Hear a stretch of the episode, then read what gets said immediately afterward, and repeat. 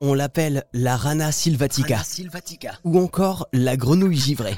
Cette espèce d'amphibien a des pouvoirs extraordinaires. Une grenouille que l'on trouve dans le nord des États-Unis, au Canada et en Alaska. Et pour s'adapter aux températures négatives, son corps a développé des capacités dignes d'un super-héros.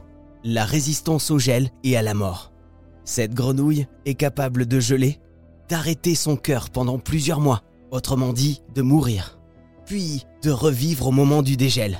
Incroyable Voici les explications d'Anthony Herel. Il est chercheur au CNRS et au Muséum d'histoire naturelle. Elle a une très très très vaste répartition. Euh, ça va vraiment de l'Ohio jusqu'au nord d'Alaska et euh, plutôt dans des milieux boisés.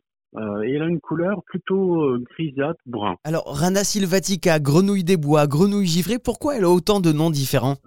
Parce qu'elle a ces capacités assez incroyables. Donc, non seulement est-ce qu'elle vit dans des milieux boisés, donc des forêts, euh, mais aussi elle résiste euh, à, la congélation.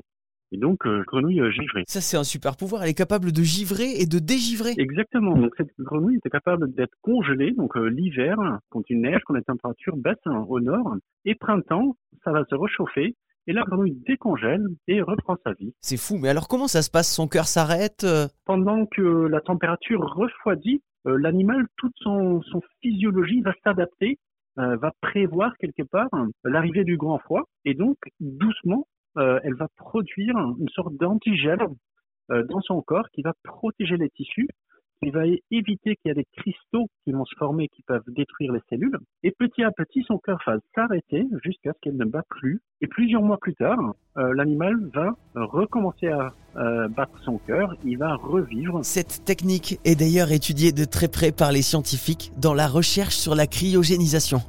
La science-fiction va peut-être bientôt devenir réalité.